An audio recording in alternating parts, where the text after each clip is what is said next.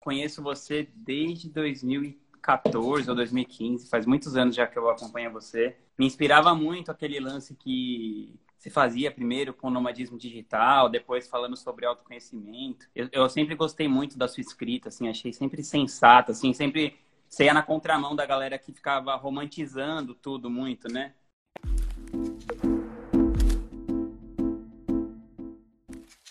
Quando eu tive a ideia de virar nômade, eu li muito romance sobre uhum. a história. E aí, quando eu cheguei, né, que eu pedi demissão e comecei uma viagem e tal, falei, calma, isso aqui não é essa maravilha que todo mundo fala, não. E aí eu não sabia se era eu que estava tendo dificuldade, e aí todo mundo vivia muito bem, era eu o problema, mas depois que eu comecei a me abrir, é, eu comecei a perceber que muita gente tinha os mesmos sentimentos que eu tinha sobre viajar, sobre essa coisa de não ter uma casa, de não ter uma rotina. E aí eu percebi que alguém precisava falar. Nossa, muito legal. Eu e assim você acabou que me inspirou muito para eu começar a trabalhar mais no digital e tal. E uma Olha das minhas só uma das grandes inspirações para começar assim de cabeça no digital foi você, assim, né? Não com a coisa do infoproduto em si, mas com a coisa de que eu falei, pô, é possível você viver de fazer a sua própria coisa, né? Eu acho que você tem esse esse viés de inspirar muitas pessoas a tomarem ações. Eu queria que você soubesse que você me inspirou muito. E assim, Ai, fico muito feliz. Pode pode ser que tenha alguém aqui que não sabe a sua história ainda, né? Quem não sabe tá por fora. Mas eu queria pedir para você contar, assim, que você trabalhava como diretora de uma agência de publicidade, se eu não me engano, né? Isso, e isso. aí depois você decidiu pedir demissão, se tornar digital. E conta, assim, mais ou menos o que aconteceu, como que, é, como que funciona a sua produção de conteúdo de lá para cá. Tá. Eu era publicitária, então trabalhava numa agência super renomada aí em São Paulo. Uhum. Era diretora de um grupo de contas e tal. E aí eu conheci o meu atual marido, que era nômade, né? Vivia como nômade, tinha um trabalho mais flexível. E aquilo, falei, nossa, como assim eu trabalho um ano inteiro para tirar uma vez férias uhum. e acho que tô abafando, né? É, aquilo mexeu muito comigo. Então, assim que eu tive essa primeira conversa, esse primeiro contato com esse estilo de vida, eu comecei a pesquisar, vi que muita gente vivia do mesmo jeito. Só que na minha cabeça eu não conhecia nenhum outro jeito de viver a vida. Para mim era você tem uma carreira, você trabalha bastante, dá o sangue, fica bem sucedida, né? Naqueles uhum. moldes de sucesso que a gente aprende. E tira férias uma vez ou outra, é isso. Eu tava ótima, né? E quando eu me dei conta que era possível fazer diferente, eu comecei a olhar para todo tipo de oportunidade dentro da minha própria profissão, da minha própria carreira, para uhum. tornar isso realidade. Então, eu planejei por mais de um ano. Às vezes as pessoas vêm de fora e acham que eu fiz a louca, né? Que um dia eu tomei essa decisão e pedi demissão e tudo certo. Mas foi uma coisa muito bem planejada, muito bem pensada, não só do ponto de vista financeiro, mas também psicológico. Eu tomei várias atitudes na minha vida para fazer com que eu me acostumasse com um novo estilo de vida, com menos coisas, com menos dinheiro, para ver se eu seria feliz sem alguns luxos que eu tinha em São Paulo. Então, tudo isso aconteceu ao longo de um ano e meio aí de muito planejamento. Isso foi mais ou menos o que? Em 2013, assim? Foi 2012. 2012. Muito tempo atrás. É. E aí eu comecei a fazer contato com várias pessoas na minha área. Eu tinha uma boa reputação, já tinha trabalhado com outras agências de conteúdo, que era uma coisa que estava começando também. O digital, é engraçado a gente pensar nisso, né? Mas em 2012 quando eu trabalhava na agência, uma das minhas grandes frustrações era os clientes e a própria agência não dar a atenção que o digital merecia. Então ficava aquela coisa assim, ah, junta esse pouquinho de verbo aqui, que é para internet, aquele negócio lá, internet, que ninguém usa.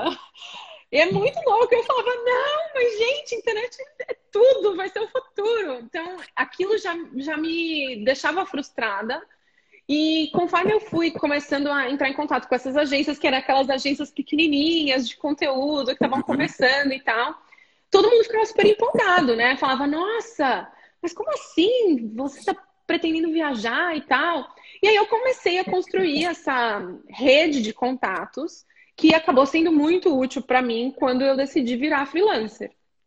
Então, depois de um tempo, eu pedi demissão é, comecei a trabalhar como freelancer, dentro da minha própria área mesmo, então fazendo planejamento de marca, de conteúdo em redes sociais para marcas, empresas e tal, uhum. e fui viajar.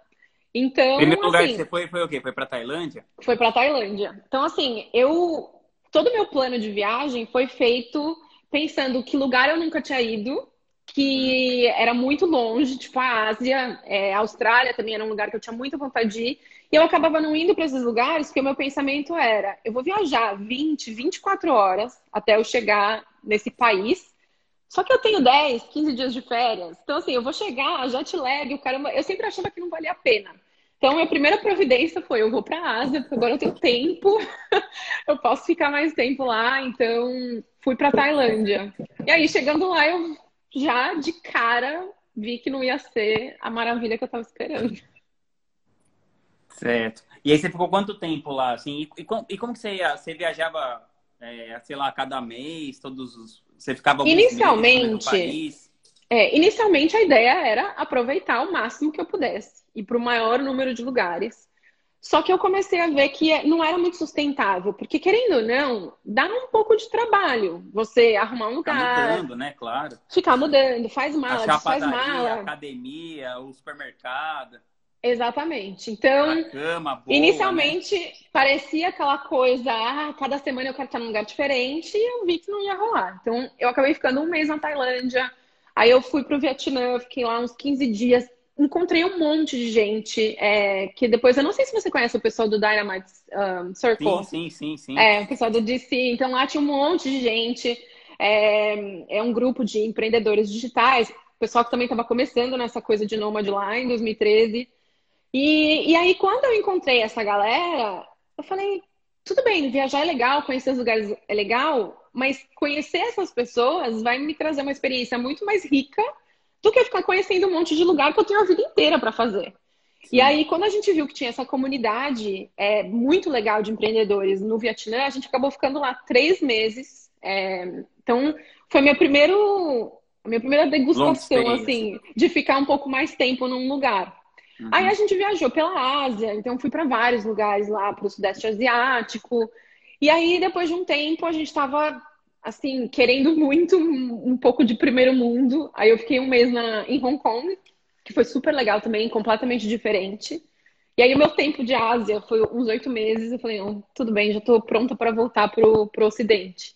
Uhum. E aí a gente foi para Colômbia, Morei na Colômbia mais seis meses, que eu amei, amei Medellín. Foi muito surpreendente, assim, porque eu não esperava nada do lugar.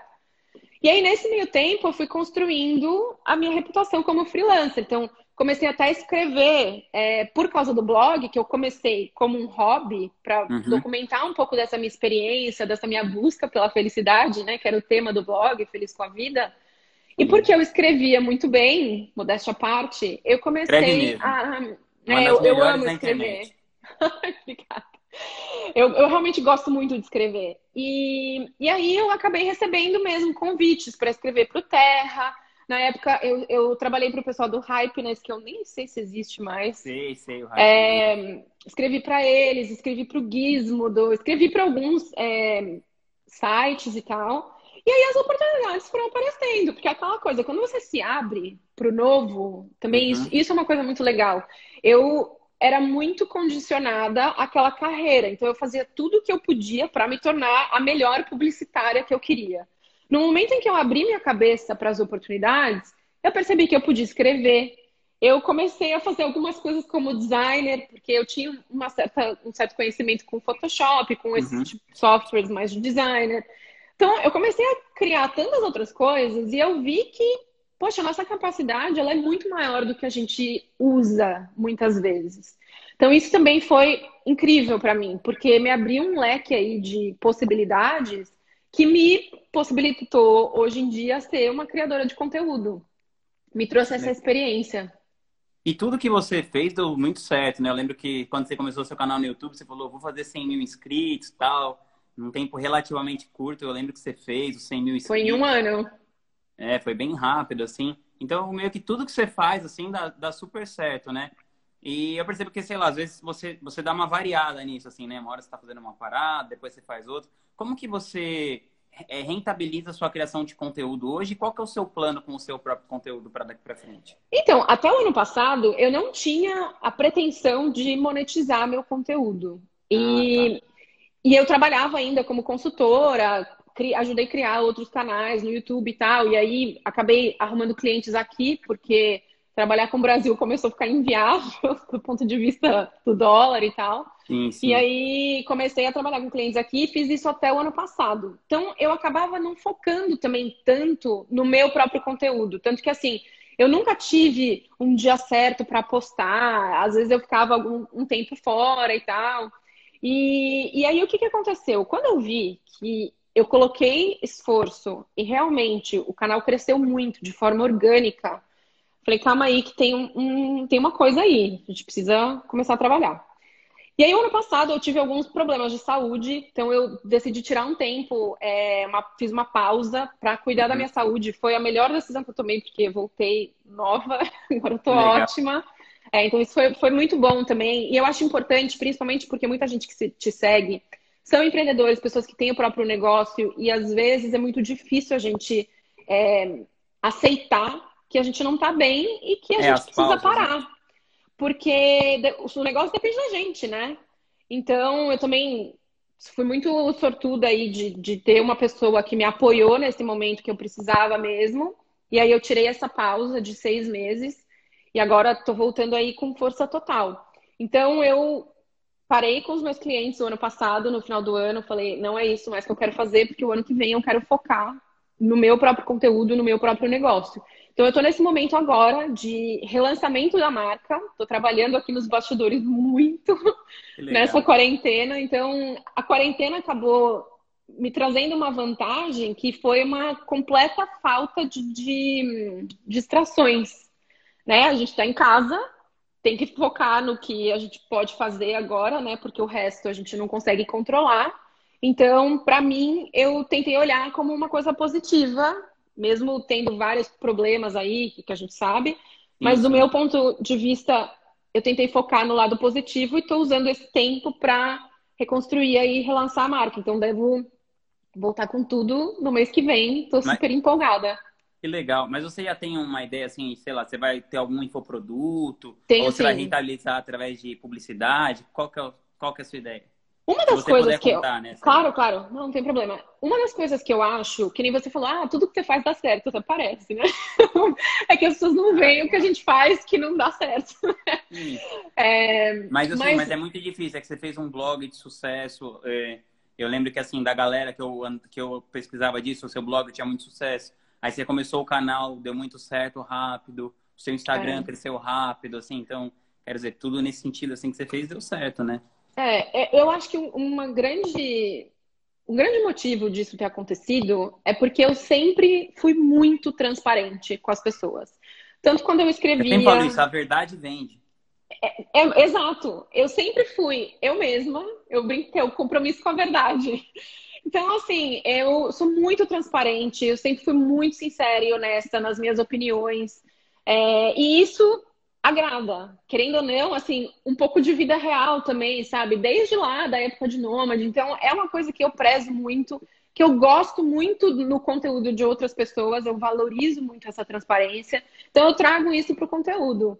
É, e aí, o que eu estou pensando para essa próxima fase tem a ver com essa transparência também. Então, eu estou aberta, obviamente, a oportunidades, mas de uma forma nova. Eu quero trabalhar, se for o caso de trabalhar com marcas, trabalhar de um jeito novo. Estou tendo várias ideias nesse sentido.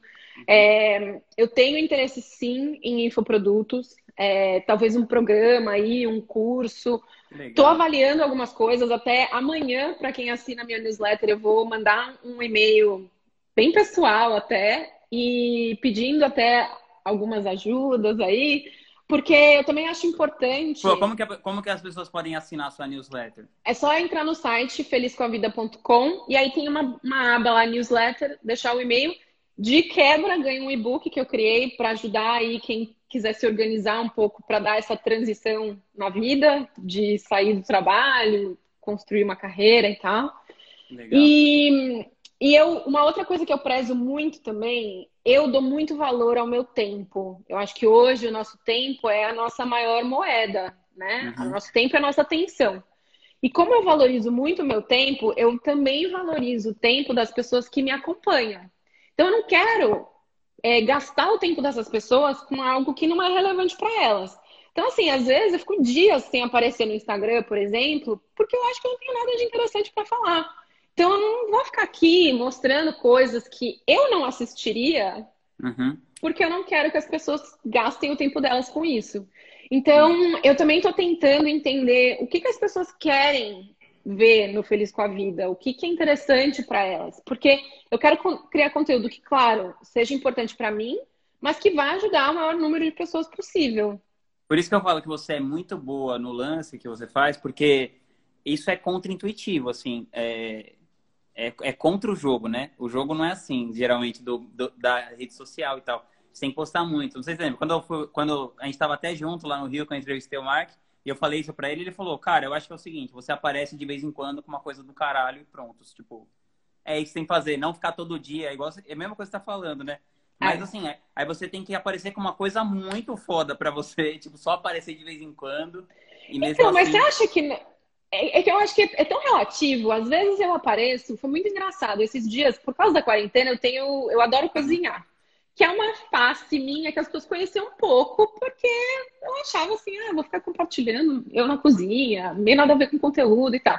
Mas aí, quarentena, né? Eu, eu, quatro horas do meu dia eu tô passando na cozinha, vou compartilhar as pessoas começaram a gostar muito. E aí eu acho que vale é, o teste, né? Às vezes a gente fica ali pensando, ah, será que as pessoas vão gostar? Mas isso parece não nada a ver e tal. E aí você testa e vê que sim, tem, tem público para isso. Tem gente que falando, ah, isso tá chata, não aguento mais ver cozinha. Mas a grande maioria das pessoas adoraram o conteúdo. Mas é porque e... você já construiu uma coisa que as pessoas elas querem você. Então, se, se é você cozinhando, você falando sua opinião sobre o cenário macroeconômico, você falando da sua recuperação da sua saúde. As pessoas querem saber. Agora, se é uma pessoa que não criou, porque assim, você já, você já fez muito conteúdo de valor ao longo de vários anos, né? Então você está lá depositando, depositando, depositando, depositando. Então, então você já criou essa massa de interesse em você. Então, é, não é que assim, você vai fazer qualquer porcaria e as pessoas vão olhar. Não é isso, mas qualquer coisa que você faça sendo verdade da sua vida, as pessoas tem interesse, né? Basicamente é. é. isso. E eu sempre tento, assim, por mais simples que seja o assunto, eu ia até dar esse exemplo. Outro dia eu falei sobre as minhas panelas, né? Coisa mais banal que existe. Só que até para falar sobre as panelas, por exemplo, eu tento encontrar. Aprofundar. E não só aprofundar, mas encontrar um jeito de explicar o porquê que faz sentido pensar em certas coisas e tal porque é a forma que eu organizo os meus pensamentos. E eu acho que isso também é engraçado, porque eu divido o jeito que eu penso e que eu organizo as minhas ideias. E as pessoas sempre falam isso, falam, nossa, o jeito que você explica as coisas fica tão fácil, fica simples. Mas é porque eu uso isso como o meu próprio jeito de organizar as minhas ideias. E aí elas saem exatamente como eu tô guardando elas aqui, sabe? Pô, que incrível. Eu, eu acho que eu fico muito feliz que você vai estar voltando com tudo aí no seu conteúdo. Eu, eu tô muito animada. muito seu canal no, no YouTube, sempre acompanhei o seu blog. Acho que e quando você lançar um infoproduto vai ser um sucesso estrondoso, assim, porque Tomara. a galera é, você, você já fez a sua parte há muito tempo, né? É, é. Por exemplo, quando eu, eu lancei o meu primeiro infoproduto, que foi uma, a, uma comunidade, eu fiquei um ano produzindo conteúdo só. Eu não tinha esse histórico que você tem e tal. Claro, conta o resultado que você tem, mas também você, você depositar. Aí, tipo assim, ah. a minha primeira turma, tipo, eu investi 8 mil reais, vendeu 380 mil. Então, eu acho que é bem por isso, assim, sabe? Eu fiquei um ano ali, né, dando conteúdo, dando conteúdo, dando conteúdo. E agora eu tô E as pessoas veem valor nisso. E aí é, chega uma hora que o valor monetário aparece. Exato. Aí você, é na hora que você cobra, você fala assim, ó, eu tô te dando tudo isso de graça, tal. Agora você pode pagar, tipo, meu, que é mil reais. Você pode pagar três reais por dia para ter um acesso a uma coisa mais foda, né? Mais profunda e tudo mais e tal. E você já sabe do que, que vai ser seu infoproduto ou você está definindo ainda? Felicidade! Ah, que legal. Não, já tô Tem a ver com aquele lance do Martin Seligman? Qual? Da, é, como é que chama? Psicologia positiva. Não. Não. Assim, eu... Sabe o que é mais engraçado, o Rodrigo? Eu tava fui buscar um monte de informação. Eu, eu, sempre anoto as minhas ideias e tal. E uns quatro, cinco anos atrás, eu comecei a ter a ideia do meu primeiro produto. Olha que maluco isso. Que eu, que eu, até quero dar isso como exemplo, porque às vezes as pessoas acham que a gente cria as coisas rápido, né? E, e aí eu tava vendo umas anotações e eu desenhei meio que um outline, assim, de um produto quase cinco anos atrás. E agora eu tava pensando em tudo que eu queria falar, todos os assuntos e criar essa coisa que se amarra, porque eu, eu realmente acredito que se você fizer algumas mudanças na sua vida, né, é possível você ter uma vida mais feliz, independentemente de onde você se encontra, né, de momento de vida, de situação financeira, várias coisas. E aí eu comecei a colocar essas coisas no papel e eu falei, cara, deixa eu olhar algumas das anotações que eu, que eu tenho, assim, de anos, né? Uhum. Cara, era a mesma ideia já estava na minha cabeça há muito tempo. Só que lá atrás, olha como são as coisas. Eu olhei para aquilo que eu tinha desenhado e falei: tá, eu tenho todas essas ideias, mas meu, quem sou eu para vender um produto falando sobre isso? Sabe? Eu fiquei com essa coisa do, do síndrome de impostor. Sim. E aí agora, eu acho que aconteceram tantas coisas na minha vida nesses últimos anos e tal, e óbvio, a experiência também ajuda. Eu me sinto tão pronta tipo, tão preparada que pra mim, assim, não tem outra alternativa a não ser falar, fazer isso, sabe? Eu ia falar, por que não você, né? tipo, eu, eu tô me sentindo muito pronta. Tipo assim, não, se tem uma pessoa que pode falar desse negócio, sou eu. ah, que legal. Então, eu acho que também é importante a gente fazer as coisas no momento certo, sabe? Talvez se eu tivesse feito lá, obviamente, eu, eu até aprendido com os testes e tal, mas eu acabei aprendendo com a vida e, e, isso me deu uma segurança, sabe, uma confiança de que sim, eu posso, eu consigo, eu vou fazer isso. Incrível. Então eu tô bem animada. Que legal. Bom, eu acho que você não vai precisar, mas se você precisar de alguma ajuda na sua estratégia digital, você pode contar comigo. Ah, a gente pode sempre conversar. Ó, e deixa eu te perguntar, teve algum livro que você leu nesse tempo aí que mudou radicalmente assim a maneira que você pensa? Nesse tempo que você estava de nomadismo? Ai, nossa, Enfim, nesses últimos tantos, anos, assim. Vi tantos livros. Tem alguns, assim, que você acha legal? Cara, olha, é, é, é muito louco, porque, assim, livros diferentes. É... O livro Sapiens, é... sobre a história da humanidade, foi um livro que mexeu muito comigo, assim, como... Me fez amarrar tanta coisa que estava na minha cabeça, porque a gente lê tanta coisa, você lê muito também, que chega uma hora que, puta, eu acho que você tem que parar e começar a absorver e colocar algumas coisas em prática. Porque senão a gente só fica lendo, lendo, lendo e, e, a, vida, e a vida continua igual. Então, Sapiens foi um livro que me ajudou a amarrar muitas ideias, assim. É, o Essencialismo foi um livro que eu adorei, que são daqueles livros, assim, conceitos muito simples, mas muito eficazes para a vida. Eu falei de um livro recentemente que, que eu li o ano passado, que chama Indistraível, que acabaram de lançar aí ah, no Brasil. Eu, eu, tenho esse livro, adorei. Puta, muito legal. é, também. eu comprei até em inglês, aí depois lançaram em português. É muito é, legal. Acabaram de lançar. É incrível. Ele é ótimo. É, e eu acabei de terminar um livro que foi muito. Me teve um impacto, assim. Ah, o livro do meu marido, né, gente? A Sutil claro. Arte, que, que, que, não é porque é livro de casa, mas realmente é um livro que eu acho muito bom. É... A Sutil Arte de Ligar o Foda-se. De Ligar o Foda-se. E, e aí eu acabei de ler um livro, assim, essa semana, que eu gostei demais, assim, demais mesmo, que chama The Second Mountain. Eu não sei se ele foi lançado no Brasil, mas a tradução livre aí seria A Segunda Montanha. Uhum. E esse livro foi muito legal e ele foi perfeito para o momento que eu estou vivendo agora, porque, muito resumidamente, assim, ele fala que a gente, né, durante a vida, a gente vê a vida como se fosse uma montanha, que a gente precisa uhum. escalar e chegar no topo, e aí parece que quando a gente chegar no topo, assim, cheguei, tô aqui, legalzão, tudo tá ótimo. E aí ele fala que essa montanha é a montanha que geralmente a gente vê como a montanha do sucesso, né? Que é a da carreira, a gente batalhar e tal, e chegar. E aí você vai subindo, subindo, e aí muitas pessoas, quando chegam nesse topo da montanha, na verdade percebem que o topo não é o que elas esperavam. E foi muito o que aconteceu comigo, assim. Eu sempre fui aquela pessoa muito focada na carreira, muito focada nesse sucesso tradicional. Uhum.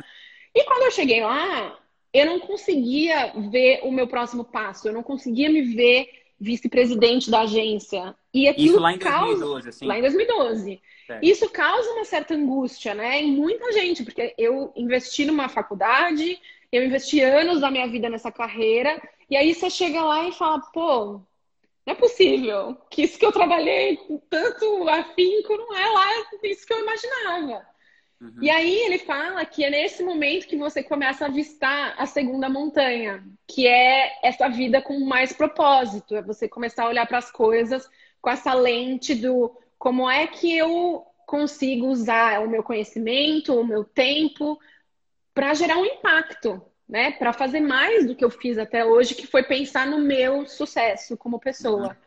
Então, eu achei muito poderoso, sabe? Porque era muito o momento que eu tava, e eu, me imagino agora escalando a segunda montanha, que é o que ele fala no livro. Então, eu gostei muito, achei um livro Nossa, muito bom. Ele é mais filosófico, né? Ele não é um livro tão mastigado como muitos uhum. outros livros de desenvolvimento pessoal, é um livro mais filosófico, mas é muito legal. Que bacana. E teve algum hábito assim que você adquiriu, que você é, faz até hoje, que melhorou assim de alguma maneira a sua qualidade de vida? Exercício físico, assim, sem nem com nem um segundo perto, assim. Eu era muito preguiçosa. Nossa, eu... isso que eu ia falar, nessa quarentena, para mim é muito difícil fazer em casa. Você tá fazendo em casa? Tô fazendo, tô fazendo em casa. Eu era aquelas pessoas, Rodrigo, sabe, que tipo, eu pulava educação física no colégio, eu não tinha a menor vontade de fazer nada. Se eu ia viajar, as minhas amigas falavam, ah, vamos uma corridinha, eu falava, ah, vai lá, que eu fico aqui. tipo, eu era muito, muito preguiçosa mesmo, assim. Até eu ter uns 27, 28 anos, eu nunca tinha pisado numa academia. Meu Deus. Pra mim era assim, ah, academia, gente, pra quê? E aí, o que, que aconteceu? Eu comecei a ter um problema na coluna e na verdade, comecei a ter dor de cabeça, e aí um amigo meu, que é quiroprata, falou, puta, eu acho, pelas coisas que você tá me falando, que parece ser um problema de coluna. Aí fui ao médico, sim, descobri que eu tinha uma escoliose, ele falou, ah, o ideal seria você fazer pilates. Aí comecei a fazer pilates, comecei a me sentir muito melhor e tal, mas ainda não era uma coisa assim, que eu, que eu pensava, nossa, as pessoas falam, né, ai, eu me sinto ótima. Eu, eu, eu, eu não me sinto, vou por obrigação total, pra mim era tipo remédio. Aí, quando eu é, comecei a viajar como nômade, eu percebi que não era um hábito. Eu fazia por obrigação. Aí, quando eu fui viajar, era a última coisa nas minhas prioridades, assim. Lá, uhum. academia. Aí, aí, como meu marido ia, tinha dia que eu ia meio por culpa, assim, né? Porque ele fazia assim, vai, vamos. Ai, tá bom, vai. Mas era preguiçosa, tipo, fingia que eu ia fazer exercício. E aí, quando eu mudei para Nova York, eu chegou aquele momento de vida assim que eu falei, cara, eu preciso começar a fazer alguma coisa, mas de novo, por obrigação. Falei, não, essa coisa de exercício aí, todo mundo fala que faz bem. Devia começar a fazer. E aí eu comecei a fazer crossfit. E eu não sei o que aconteceu, mas assim, eu fiquei viciada naquele negócio. Mudou assim. Então eu acho que parte foi eu ter encontrado uma coisa que realmente me desafiava de um jeito que me fazia querer. Porque daí eu comecei, depois de um tempo, sentir essa coisa que as pessoas falavam e que eu nunca tinha sentido. Nossa, eu é... já tô com 35 e não cheguei nisso ainda. Tô... Mas vou oh, mas eu, eu tinha uns. Eu tinha 34 quando isso aconteceu. Ah, tá, tá em tempo, tá em tempo. E aí eu realmente, porque eu comecei a ver de verdade o benefício dos exercícios na minha saúde. Então, por exemplo, o ano passado, quando eu tive esses problemas e tal, eu tive que parar de fazer exercício e eu sentia falta, muitas, eu sentia saudade, sabe? Eu falava, nossa, eu ficava triste porque eu não podia fazer. Então, quando eu fui liberada para fazer exercício no meio da quarentena, eu tava não aguentava mais. Falei, não, vou fazer em casa, vamos aí. E aí tô fazendo, então tá sendo ótimo. Que incrível. Vou Vou, vou, me inspirar mais uma vez em você aí. Vamos ver se eu. Mas você tem que achar uma coisa que você realmente gosta de fazer. Porque eu, eu cheguei a essa conclusão, assim. Quando você vai só por obrigação, aí não dá motivação, sabe? Fala... Ou então você tem que mudar o pensamento, que é eu, eu quero o benefício de me sentir melhor, então vou fazer qualquer coisa, entendeu? E aí você foca no benefício. Mas em alguma coisa tem que focar, porque senão é, meu, nossa, a motivação eu tô, Eu tô sofrendo aqui para fazer umas, umas flexões aqui, uns abdominais por dia. É, apanhando. Eu tô fazendo tudo em casa, peso do corpo, uns elastiquinhos e tal, tá funcionando. É, show. E deixa eu te perguntar outra coisa. Teve algum fracasso assim que aconteceu na sua vida que acabou te preparando para um sucesso posterior depois? Você fala assim, nossa, se isso não tivesse dado errado, tudo isso Olha, não teria dado certo. Você está perguntando mais no sentido é, business ou de vida em geral? Ah, pode ser, pode ser o que você, o que te, o que te vier primeiro. É que as, todas as grandes mudanças da minha vida aconteceram depois de uma cagada, de alguma coisa muito ruim que aconteceu. Eu acho que a primeira delas foi a morte do meu pai. É, eu acho que foi o primeiro chacoalhão, assim, que eu era, como eu falei, eu era aquela pessoa bem certinha, tudo uhum. dentro da, do que é esperado e tal. E aí, quando meu pai morreu, é... meu pai morreu muito novo, assim, tinha 51 anos, e eu cuidei de algumas coisas, eu tive que ir atrás de conta, um monte de coisa, e eu lembro que eu achei uma agenda de papel do meu pai, e aí tinha um monte de coisa que tinha que pagar, coisas, planos e tal, e quando... aquilo foi muito impactante para mim, porque eu olhei e falei, cara a gente faz tanto plano e aí a vida dá uma rasteira em você e acabou, amanhã não existe mais.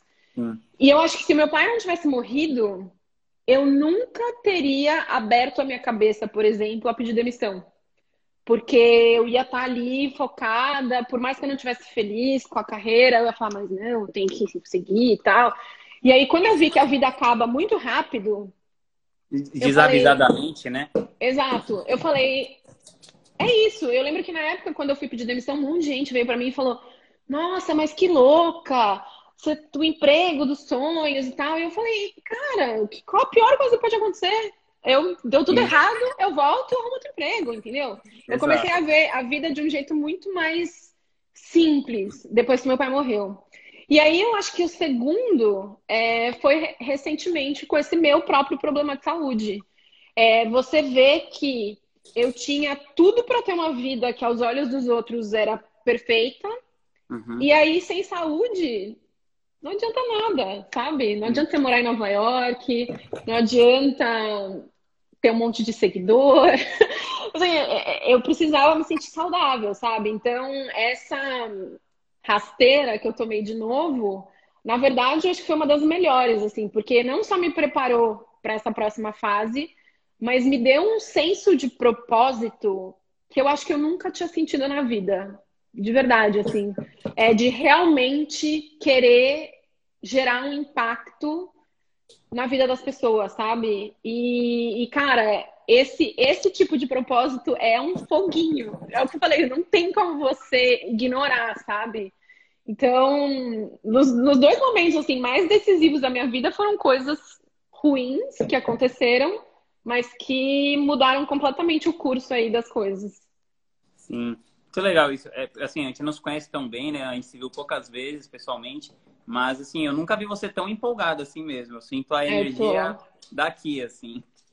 Tô, tô muito empolgada. Não, e principalmente, quando a gente se viu pessoalmente o ano passado, eu tava assim, aquele dia tinha sido um dia muito exaustivo, porque eu encontrei muita gente, aí você abraça, eu sou muito calorosa, assim, né? Então, eu dou toda a minha energia mesmo. Então, hoje, eu, hoje eu tô dando ela pra você e pros seus seguidores. Ah, que legal. Tenho certeza que a galera tá, tá adorando. Ó, é um dos recordes aí da, da, da, minha, das minhas lives aí, ó. 550 é mesmo? pessoas ao vivo, super legal. Que bom. Sim. Acho que o pessoal tava com saudade de você.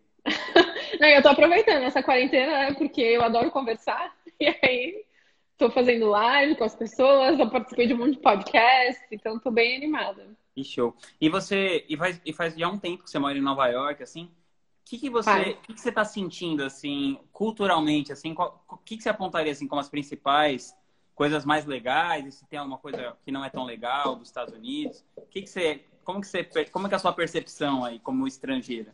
Eu, eu amo morar aqui, é, e Nova York, eu brinco que não é Estados Unidos, né? Nova York é um, uma coisa única. E eu morei no Texas, eu morei em Austin por quatro meses, e a diferença, assim, é, é, gritante de cultura e de como as pessoas veem o estrangeiro. Então, respondendo a sua primeira pergunta, como, como estrangeira em Nova York, puta, acho que, sei lá, eu não, eu não tenho uma estatística, todo mundo é estrangeiro. todo né? mundo é estrangeiro, ninguém é daqui. Eu tenho um amigo que, que é crescido, nascido e criado aqui, e ele é assim, um ET.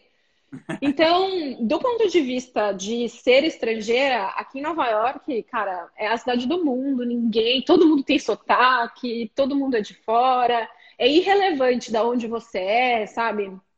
Então, isso é uma coisa que eu amo e que foi um dos motivos que me trouxe para Nova York. Então, uhum. inicialmente, quando eu decidi, porque o meu marido é americano, a gente sabia que a gente ia acabar nos Estados Unidos. E aí, num primeiro momento, a gente tinha um monte de amigo mudando para Austin, no Texas. O meu marido é nascido em Austin. É... e aí a gente falou, ah, cara, tem um monte de gente indo para lá. Ele falou, puta, faz mais de 10 anos que eu não moro aqui.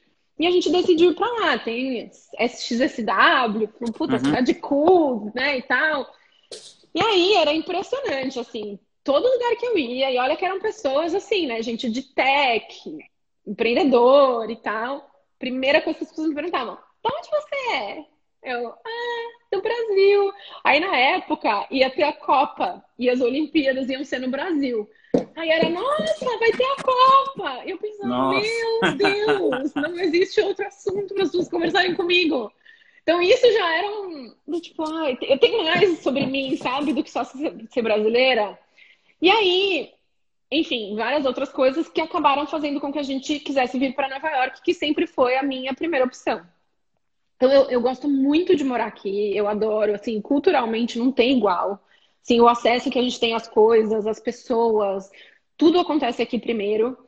Mas todo bônus tem um ônus, né? Então, também é uma cidade que as pessoas ficam pouco tempo. Então, é, é uma cidade muito temporária. As pessoas vêm para cá buscando uma coisa, dar um, um, boom na carreira e tal. Então, muita gente vai embora em determinado momento. Esse ano, no meio da quarentena, uma das minhas melhores amigas foi embora, se mudou para Nashville. Então, é, você vai ficando chateada, né? Só, ah, todo mundo tá indo embora, eu tô ficando e tal. E eu nunca tinha pensado em sair de Nova York, né? Para mim era uma coisa assim, puta, Nova York é o lugar que eu gosto nos Estados Unidos e que eu quero morar. A gente comprou uma casa aqui, é, porque a gente queria realmente ficar. Só que a pandemia é, me trouxe algumas coisas assim que eu nunca imaginei sobre mim mesma. Olha como são as coisas, né? Eu sempre fui super urbana. Comecei, eu comecei a pensar, sabe? Será que eu queria ter um quintal? Será que eu queria plantar umas ervas aí? é, mas assim, eu não vejo a hora da cidade abrir de novo, a gente poder aproveitar o que a cidade tem de melhor, mas eu confesso que pela primeira vez eu comecei a me questionar, que eu acho que é uma coisa ótima. Eu acho que é sempre bom a gente se questionar. Não existe verdade absoluta em relação a nada, nem aos nossos próprios gostos, sabe? Hum. Então, eu tenho pensado bastante, tenho esperado ansiosamente para poder continuar aproveitando aí a cidade. Tô com saudade. Mas você pensa em mudar assim de cidade? Não, não, não. Não é nenhum um plano nem nada. Mas eu comecei a me questionar sobre coisas que eu nunca tinha questionado antes. E, tipo, se, você, é... se, você, se a natureza faz falta para você, essas coisas. É, essas coisas. E assim, tem uma outra cidade nos Estados Unidos que eu também gosto muito, que é Los Angeles. É, uhum talvez, assim, não realmente não tem nenhum plano, mas assim, é uma cidade que eu consideraria morar se eu mudasse daqui, se eu precisasse mudar daqui, que eu gosto bastante também.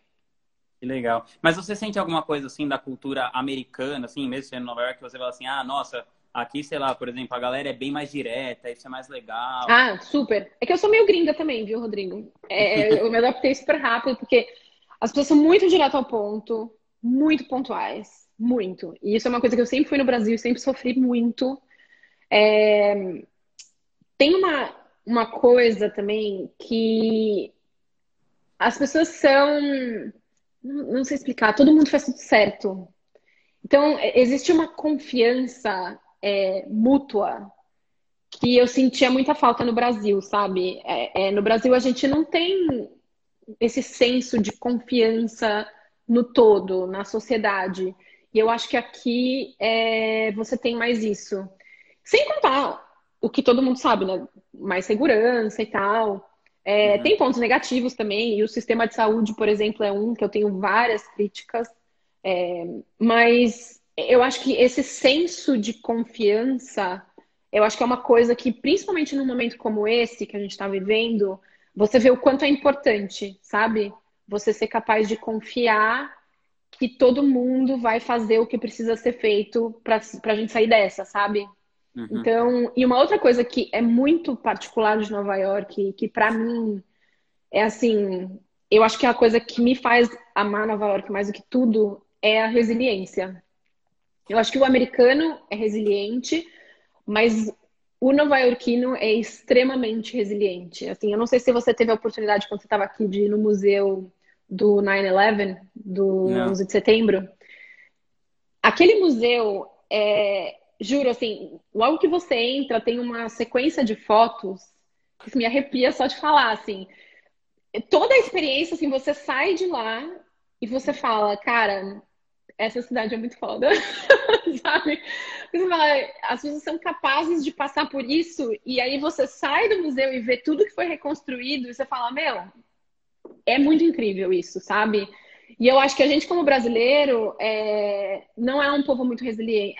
É difícil falar isso, porque assim, ao mesmo tempo a gente tem aí pessoas muito resilientes, uhum. mas eu acho que como cultura geral, a gente é um pouco menos resiliente. A gente fica é, mais. Existe mais fácil, assim, das coisas. É, exatamente. Eu acho. É, eu, eu acho que tem essa coisa aqui do. Essa, coisa, essa cultura assim do tapinha nas costas, né? Tipo, você falar uma coisa querendo dizer outra. É. Inclusive no livro do Mark, quando ele fala aquela parte da Rússia lá, para mim é a parte mais legal do livro. Que ele não, fala é... que foi na Rússia lá e na Rússia, tipo, a pessoa vira pra você e fala, meu, você tá falando, não tem nada a ver. Nada tá a ver. Não, e a gente foi pra Rússia, né? Eu fui pra Rússia na Copa. Ah, é? Na Copa vocês foram na Rússia, né? Também. E foi impressionante, assim, porque eles são muito diretos. Muito. É... E às vezes você fica meio. Ele tá bravo, a pessoa tá brava, não tá. Mas aí você sabe que é isso, entendeu? É você saber exatamente onde você está pisando. E eu acho isso tão importante. E aqui é. É, é não, porque você cria uma, é uma atmosfera assim. de confiança, né? Você sabe que quando a pessoa falar que uma coisa que você fez está boa, realmente está boa. Né? Quando for um elogio, realmente é um elogio. E é. quando é uma crítica, é uma crítica, né? Não é uma coisa sobre você, né? Eu acho que é o problema que, não só daqui, né? Todas as culturas latinas, né? É que tudo é muito emocional, tudo é sobre você fala uma coisa é, sobre um, uma atitude e a pessoa interpreta como se fosse sobre ela. Então, é, como, isso é verdade. Então, como todo mundo interpreta que você vai falar sobre ela, você toma cuidado para falar sobre qualquer coisa. Então, fica é. aquela coisa de que é uma semi-mentira o tempo todo, assim, né? Uma coisa meio. Tipo assim, você combina uma pessoa pra ir na sua casa, ela não fala, não, não vou. Né? Ela fala, ah, vou ver, se der, eu vou lá. Não, a coisa que mais acaba comigo no Brasil, quando eu casei, é, a gente faz no RSVP. E aí o Mark, super preocupado, e eu expliquei para ele, eu falei, então, as pessoas no Brasil, elas não, elas não fazem o RSVP. Você manda e elas não respondem. Aí ele falou assim, mas como você vai se programar? Eu fazia, é, bem-vindo, bem-vindo à cultura. Porque aqui, se você fala que você vai, você vai. É mas no Brasil absoluta. fica aquela coisa, ah, mas se eu falar que eu não vou no casamento dela, ela vai ficar chateada. Então eu vou deixar até o último segundo e aí eu não apareço. Só que aí a, a pessoa tá te dando um prejuízo, porque você pagou pela presença dela. No casamento ela não foi. É, então, isso é uma coisa, é muito isso, assim, fica essa, esse medo de magoar o outro, e aí você não fala o que precisa ser dito, sabe? Fala, é. vai direto ao ponto. Não, eu não vou no seu evento. Não, eu não quero participar do seu negócio. É, é melhor. Não, não vou levar o pessoal. Aqui tem muito isso, assim, business é business, pessoal é pessoal. Entendeu? Tipo assim, eu sou sua amiga, mas se a gente tá fazendo uma, uma coisa de transação de trabalho, aqui é trabalho, ali é amizade. Uma coisa tem nada a ver com a outra, sabe? Nossa, eu também pensei isso total, né? Acho que é por isso que eu não sou um bom gestor, porque na coisa de ficar lidando com as pessoas assim, eu sempre falo as coisas muito na lata e, e as pessoas vão ficando ofendidas, assim. É, é a minha maior dificuldade, assim, de ter empresa tal. É tanto que a minha empresa tem outro CEO e acho que um dos principais motivos é esse, assim, porque... É mesmo? Eu não consigo ficar lidando com a galera no dia a dia porque eu vou falando, meu, isso tá uma bosta tal, e... Você sabe, você já leu a biografia do Elon Musk? Ah, já li algumas coisas, já não tudo, mas já li sim um pouco. Nossa, ele, agora você falou isso. Mas ele é nível extremo demais. Né? Extremo, né? tipo assim. Meu, não, eu acho que já é meio over. Tipo assim, é, se você planeja ter filho e ver seu filho nascer, esse não é um lugar para você trabalhar. Exatamente. Mas aí, de novo, quem vai trabalhar com ele sabe exatamente onde está pisando. Sim. Não, eu, eu, sou, eu, sou, eu sou mais de boa, assim, mas é bem mais de boa, até porque eu nunca realizei nada importante que nem ele, né? Você tem que fazer muita coisa foda para você manter essa mala. Mas, assim, eu, eu, eu, eu, gostaria muito. Na hora que eu li esse negócio no livro do mar, eu fiquei assim, meu, eu vou mudar na Rússia, meu. Porque, tipo, é o único lugar que eu vou me sentir bem, assim, sabe? E também, assim, eu não quero ser aquela pessoa que as pessoas ficam assim, nossa, olha esse Rodrigo, puta grosso tal, né? É chato ser isso, né? Mas então, é, que eu, é isso que eu acho que é o problema, assim. As pessoas têm que aprender a diferenciar o que é grosseria do que é praticidade, sabe? Você, e isso eu acho que é um problema, assim, muitas vezes você ser prático é visto como rude, como ai, a pessoa é grossa. E é. não, entendeu? É direto ao ponto. E, e, é essa diferença, eu acho, que falta um pouco. É o não levar para o pessoal, principalmente em ambientes de negócio, e você saber diferenciar se a pessoa está sendo grossa e se ela está sendo prática eu dei uma aula esses dias lá na minha comunidade, tem pessoas. Era uma aula sobre oferta. Eu estava explicando como você faz uma oferta de um infoproduto e tal. Aí um cara ficava perguntando assim: Ah, mas e como que eu invisto em tráfego? Eu falei, cara, essa aula é sobre, aula oferta. sobre oferta. Eu não vou responder sobre tráfego. Tipo, eu vou falar só sobre oferta, porque tem, sei lá, cento e poucas pessoas lá. E é isso, assim, sabe? É. Você sabe que é engraçado? Porque eu, eu eu sou muito direta e transparente e tal. E às vezes, pouquíssimas vezes eu fiz aquelas perguntas e respostas do, do Instagram. E aí, quando eu estou escrevendo, eu quero que a resposta caiba naquele negocinho. Então, eu sou mais direta ainda, né? E aí, às vezes, as poucas vezes que eu escrevi, as pessoas falaram assim: nossa, mas você parece curta e grossa quando você está escrevendo. Aí eu falei: cara, mas essa sou eu. é só a versão um pouco mais curta. é, mas é essa coisa da interpretação também, sabe? Do tipo, ah, aí eu li, interpretei de um jeito e parece que tá. E também essa, ah, essa coisa do tom, o, quando você tá escrevendo, né? É, eu sempre falo pra galera, meu, interpreta com o tom mais neutro possível. Porque eu escrevo assim, ó, esse texto tá ruim. Eu, eu escrevi pensando nesse som que eu tô falando. Agora, se a pessoa lê assim, esse texto tá ruim, parece WhatsApp isso aqui, não tem nada a ver. Aí, tipo, a pessoa fica achando que eu tô relaxando ela, e não tem nada a ver, né? Então, é... Eu acho que isso é uma, é uma boa dica, assim. É... E isso é uma coisa que eu uso pra minha vida, de verdade. Eu nunca interpreto uma coisa... Eu sempre olho com o melhor olhar possível, sabe? Do tipo assim, eu nunca... Se, eu, se alguém me manda uma coisa, eu nunca penso, nossa... Mas assim, não. E se eu fiquei ofendido, ou se eu achei que Aí eu pergunto, foi isso mesmo que você quis dizer? Eu interpretei desse jeito. Era, é Total. isso. Porque aí você. Eu, eu, dou o benefício da dúvida, sabe? Do tipo, em vez de eu já me ofender, falar assim, ai, nossa, Rodrigo é um tosco, mandou essa mensagem. Eu falo assim, então, Rodrigo, legal, peguei seu ponto. Foi, foi isso aqui que você quis dizer e tal? Porque aí você dá uma desarmada na pessoa também. Se ela tava sendo tosca, né? você dá uma desarmada. A pessoa fala assim, ah, não, é, é você tom, entendeu, né? você entendeu, é isso mesmo, entendeu? E aí eu não fico achando que é comigo o negócio também, sabe? Sim, sim. É, aliás, é mais um livro aí, ó, que você tinha me perguntado. Eu aprendi isso num livro que chama Comunicação Não Violenta. Ah, é muito legal. Também foi um livro que, tipo, dos que mudou minha vida. Porque eu não sou uma pessoa que se ofende, mas eu era muito reativa, sabe? Uhum. Então, assim, alguém me falava uma coisa, pá, pá. Toma lá da cá. É, e eu era assim, o meu, o meu objetivo era sempre ter razão. Então, assim, se alguém me falar um negócio, eu falava, não, mas calma. Não, mas você mas tá errado. Mas é, então, e aí é, é, horrível, em várias esferas da vida você ser desse jeito. Então, depois que eu li esse livro, eu falei, sabe quando você vai lendo, vai pensando assim, nossa, eu faço isso. Sou eu, nossa, essa sou eu, essa sou eu. Sou eu. E aí, não, óbvio que não é uma coisa que você lê e já começa a pôr em prática, né? Sim, Mas sim. aí, o que, que começou a acontecer? Toda vez que eu, eu entrava ou num embate, ou numa conversa calorosa, assim, que eu ficava naquele bate e rebate de coisa, depois que acabava o, a situação, aí eu parava para pensar, falava assim, nossa, se eu tivesse falado assim, será que se eu tivesse falado assim teria sido diferente? Aí eu testava na próxima vez que acontecia, sabe? Então, e aí com o tempo, muita prática, começou a funcionar.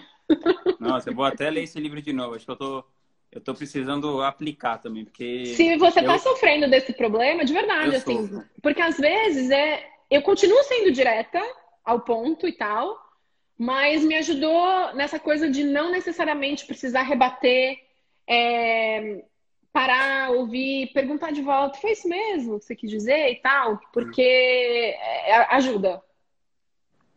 Pô, que legal. É que isso, na minha empresa, meu trabalho, sei lá, 50 pessoas. E antes eu lidava só com os meus sócios, assim. Então era um ambiente bem do tipo, meu, isso tá uma bosta, não sei o que lá, faz assim, faz assado. E aí agora, e quando eu comecei a produzir muito conteúdo, aí a empresa falou, não, então deixa que a gente, já que né, a gente faz isso, a gente vai fazer para você também. E tem um lado que é muito bom, porque aí a quantidade aumenta e tudo mais e tal. Mas, assim, para mim essa é a maior dificuldade, assim, essa coisa de, de, de lidar com, com um jeito... E porque também, eu, também eu vejo que as pessoas, elas têm receio de falar também, né? elas não gostam de ouvir alguma coisa e elas também têm receio de criticar. Então fica aquele ambiente de que fica com medo, é, né? falsa harmonia, né? É. Tipo assim, você vai na reunião, tá todo mundo assim, e aí, vocês acham que tá bom? Tá todo, não, tá bom, tá bom, tá bom. Aí depois um liga pro outro fica, puta, mas o outro lá fez tudo errado, que... e aí a galera não discute na frente, né? Mas tudo bem, acho que é, é isso, é a gente também evoluir e eu ver, e acho que é minha parte, aí você falou, né? Você vê o que, que você pode fazer da sua parte para mudar, né, na equação. É. Então é tentar isso. Fê, é, daqui a pouco vai acabar nosso tempo aqui, o Instagram vai derrubar a gente, então eu queria te fazer uma outra pergunta. Se você pudesse colocar uma frase que todas as pessoas do mundo fossem ver, assim, no outdoor, tipo assim, eu abri minha janela, eu vou ver a frase que você escolheu. Que frase que você colocaria? Escolhas fáceis, vida difícil.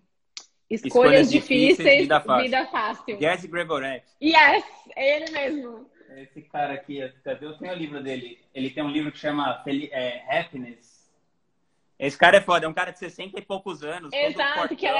É, meu, essa frase pra mim é tipo, pronto, outdoor, escolhas difíceis, escolhas fáceis, vida difícil, escolhas difíceis, vida fácil. Ai, consegui! Tô orgulhosa da minha frase. Cara é meu, ele é o, ele é o. Deixa eu ver se eu acho dele. Ele é o, estoi, ele é o estoico level ultra hard, assim, né? É, eu. eu o dia aqui, que eu li essa frase, eu falei, cara, mantra. livro dele aqui. Olha, é muito legal. eu, happy, não, happy Body. eu não conheci esse livro.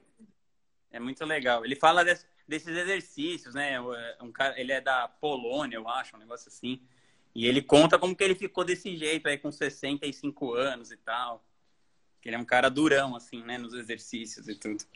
Pô, que legal, Fê. Adorei receber você aqui. Muito obrigado pelo seu tempo. Eu que agradeço o seu convite. Eu tenho lá o Toy Story também na minha aqui, ó. ah, que legal. É, Calma, deixa eu ver se eu consigo livro é demais, né? Olha ele ali no cantinho. É. Clássico. Clássico, muito bom. Tá Obrigada bom, então, por ter muito, me convidado. Muito, muito obrigado. Conta sempre comigo. E tamo Obrigada, junto. Rodrigo. Um beijão, até mais. Tchau, tchau. Tchau.